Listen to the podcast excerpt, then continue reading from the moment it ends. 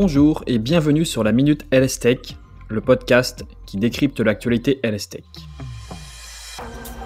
Ce podcast est produit en collaboration avec Digital Pharma Lab, une structure unique qui met en relation les startups santé du numérique avec les grands groupes pharmaceutiques et permet donc de les faire parler d'une même voix. De mon côté, je suis Meriadec Guignard, pharmacien, fondateur de Health Tech in Progress, agence de conseil stratégique santé, mais aussi créateur du podcast du même nom, Tech in Progress. Dans ce podcast, nous vous présenterons tous les jours des startups Health des personnalités de la santé, mais aussi l'actualité qui fait vibrer notre bel écosystème. Et évidemment, n'hésitez pas à partager le podcast et lui laisser 5 étoiles.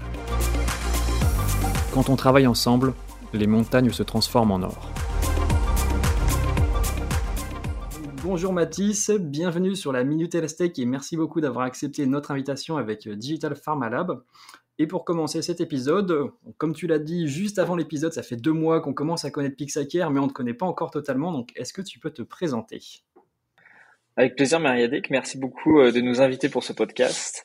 Donc, euh, je m'appelle Mathis, je suis le CEO cofondateur de Pixacare.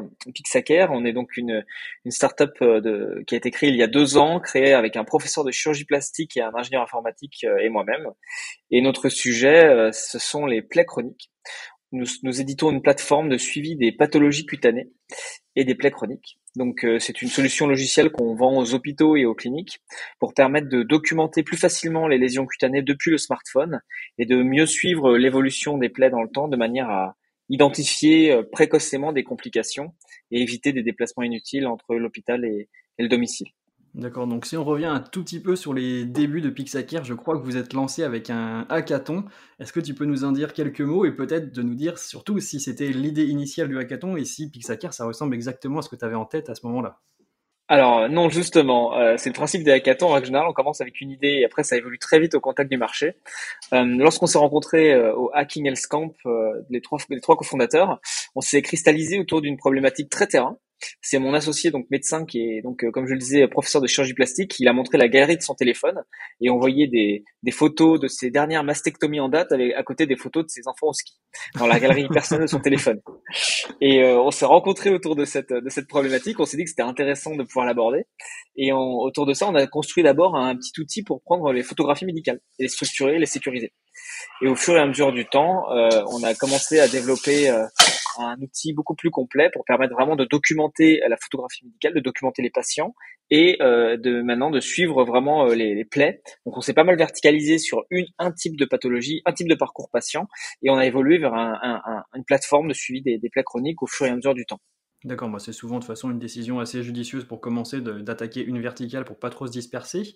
Et si on rentre un peu dans le détail, est-ce que tu peux nous expliquer peut-être l'impact et la valeur ajoutée de votre solution par rapport à ce qui existait avant sur le marché, ou justement comment procédaient les professionnels de santé euh, avant? Alors, en fait, on part d'un double constat. Le premier, c'est que euh, il y a beaucoup de spécialités qu'on dit des spécialités dites visuelles. Euh, donc, par exemple, la chirurgie, la dermatologie, le soin infirmier, où la photographie médicale est très importante. Donc, euh, les médecins et les infirmiers prennent des, des, centaines et des milliers de photographies médicales avec leur smartphone personnel. C'est des données qui sont perdues dans la galerie, qui ne sont pas structurées, qui ne sont pas sécurisées. Pourtant, c'est des données très sensibles. À côté de ça, on a plusieurs pathologies cutanées qui coûtent extrêmement cher au système de soins. Donc on a par exemple les, on a par exemple le psoriasis, l'eczéma, pas mal de pathologies qui sont très visuelles aussi, et par exemple les plaies chroniques, donc c'est par exemple des lésions euh, longues qui touchent les personnes âgées et qui évoluent très lentement, et c'est extrêmement important pour ces pathologies de suivre l'évolution, donc vraiment de voir comment la plaie évolue dans le temps, est-ce que euh, elle cicatrise ou pas, et ça va totalement changer le traitement en fonction du, en fonction du fait si la plaie cicatrise ou pas. Donc on est parti de ce double constat pour euh, développer un outil qui standardise et, standardise la documentation visuelle depuis le smartphone et permet de voir l'évolution de ces plaies dans le temps et donc de détecter euh, de manière précoce une complication de cicatrisation ou même de suivre une cicatrisation à domicile entre l'infirmier à domicile et le médecin. Donc on a fait une publication scientifique, on a démontré qu'on faisait gagner euh, plus d'une heure et demie par jour pour euh, certains professionnels de santé. Donc on a fait une publication qui, le démontre, donc dans, ces spécialités dites visuelles. Et, donc là on est en train aussi de faire une étude médico-économique sur les gains, sur les, les, les gains économisés au niveau de, au niveau du système de soins pour justement l'évitement le, des, des, transports de, de, patients entre le domicile et, et l'hôpital. D'accord. Une autre question qui va me démanger, justement, ça va être quelles vont être les prochaines étapes pour Pixacare? Alors donc nous chez Pixacare, on, on est parti de cette problématique de la photographie médicale et en fait il y a un, vraiment un champ gigantesque euh, de valeur qu'on peut créer autour de ça. En fait, le smartphone, c'est un outil extrêmement puissant qui est dans la poche de tous les médecins. Et la caméra est aussi particulièrement performante. Et la vision qu'on porte à terme, c'est de transformer la caméra du smartphone en, dispositif médical. Donc, c'est permettre d'apporter encore plus de, de, de valeur et d'aider à la décision les professionnels de santé qui prennent des pathologies, qui traitent des pathologies cutanées. Donc, par exemple, là, actuellement, on a développé des algorithmes d'intelligence artificielle pour permettre d'automatiser la mesure euh, et, la, qualification d'une plaie à partir de la caméra du smartphone. Et euh, donc, on, est en train de faire le marquage CE sur ces algorithmes qui permettent vraiment de semi-automatiser la mesure de la plaie. Et notre vision à terme, c'est de le faire sur plein de verticales euh, euh, dermatologiques. Donc, par exemple, pour le psoriasis, pour l'eczéma, et d'être capable vraiment que la caméra du smartphone automatise la, la mesure, puis à terme le diagnostic de ces pathologies cutanées. Est-ce qu'on peut imaginer à moyen terme ou long terme, ou peut-être même court terme, que le patient utilise lui-même les applications de Pixacare pour suivre lui-même euh, ses pathologies. On peut pas, je sais pas, des grains de beauté, des plaies, comme tu le dis, le psoriasis. Alors tout à fait, c'est une problématique que l'on a identifiée sur le terrain. À la base, notre outil était dédié uniquement aux professionnels de santé. On s'est rendu compte petit à petit qu'on avait de plus en plus euh, de patients qui euh, voulaient télécharger l'application mobile et, l'utiliser pour suivre eux-mêmes leurs leur, leur lésions par exemple, pour une, plaie post-opératoire, la plaie que vous avez lorsque vous rentrez chez vous après une opération, les patients prennent même la plaie et permettent aux, chirurgiens de suivre la bonne cicatrisation et de réagir plus vite.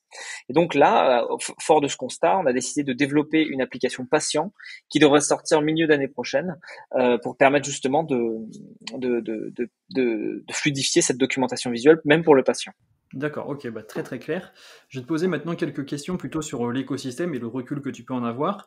Et par rapport à ce que tu identifies, hein, c'est la question que je pose à tout le monde, quels sont les plus gros challenges en santé que tu, vois actuellement dans l'écosystème HealthTech alors, je dirais qu'il y a un double double challenge. Le premier, il est euh, réglementaire, c'est-à-dire que euh, lorsque l'on veut apporter de la valeur et de l'aide au diagnostic, euh, il est obligé, il est important de passer par des étapes de qualification de, de l'algorithme et même de marquage. Donc, il y a toute une étape de qualité réglementaire à mettre en place avec une norme ISO 13485 et des marquages CE qui peuvent durer parfois plusieurs années. Donc ça, c'est un, disons, c'est un challenge important pour les pour les éditeurs de logiciels d'aide à la décision. C'est un premier un premier frein. Et le deuxième frein, problème, deuxième challenge, c'est le, euh, c'est justement l'accès au marché. Le domaine médical, c'est un domaine qui est très compliqué. Il y a énormément d'acteurs, il y a énormément de complexité entre les remboursements. Il y a beaucoup d'acteurs publics, semi-publics, semi-privés, privés, euh, entre les cliniques, les mutuelles. Donc, il faut trouver le bon business model. Et, ça aussi, c'est un challenge important, avec par exemple des, des parfois des, des, établissements euh, de santé qui sont clients, mais qui sont difficiles à atteindre, qui n'ont pas forcément tous des budgets faramineux. Donc voilà, ça c'est un, deuxième challenge qui actuellement est en train aussi d'être euh, d'être d'être levé, notamment via le Ségur de la santé. Et euh, donc voilà, je suis très optimiste sur l'avenir de l'innovation en santé euh, pour les années à venir. Et si on parle d'optimisme, si tu avais des pouvoirs magiques, une baguette magique, qu'est-ce que tu changerais de façon vraiment concrète justement pour favoriser l'accès au marché de ces solutions innovantes? Je pense que je faciliterais la mise en relation entre des professionnels de santé sur le terrain qui sont souvent très dynamiques et qui ont envie de développer des choses ou de tester des choses, et parfois des entrepreneurs qui ont des idées et qui ont euh, du mal à la tester sur le terrain rapidement parce que c'est difficile de trouver des professionnels de santé euh, qui, qui, qui, qui, sont euh, enfin dans la vie courante, c'est des gens qui sont très sollicités et en plus de ça, c'est compliqué aussi de tester une solution disons fragile ou très jeune sur le terrain parce que c'est des solutions de santé. Donc je pense que je faciliterais la mise en relation entre entrepreneurs ou innovateurs en santé et professionnels de santé qui ont envie de tester des choses et envie de donner tout de suite un feedback disons, très concret avant même d'aller plus loin dans le développement du produit. Donc vraiment, c'est ce que, je pense que c'est ce que je ferais.